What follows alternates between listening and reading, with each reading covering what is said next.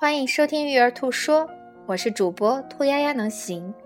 今天为大家带来的是正面管教读后感系列之三：原生家庭到新生家庭。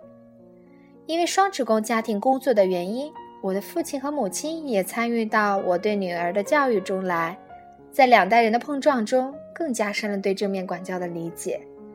我们的父辈、母辈那个年代和我们这个年代不同。历史背景对个人情感的压抑，从大人也转移到了孩子。我们当年作为孩子被管教长大的成长经历，很少有被商量、被尊重、被合作的经历，基本上是坚定过多，和善很少。也正是感谢这样的经历，能让我们为人父母的时候，不断思考什么样的方式是最符合孩子心理发展规律的。从原生家庭到新生家庭。什么是你愿意重复的事情？什么是你不愿意重复的事情？正面管教一直不断提醒我这两个命题。感谢你的收听，我们明天收听第四部分。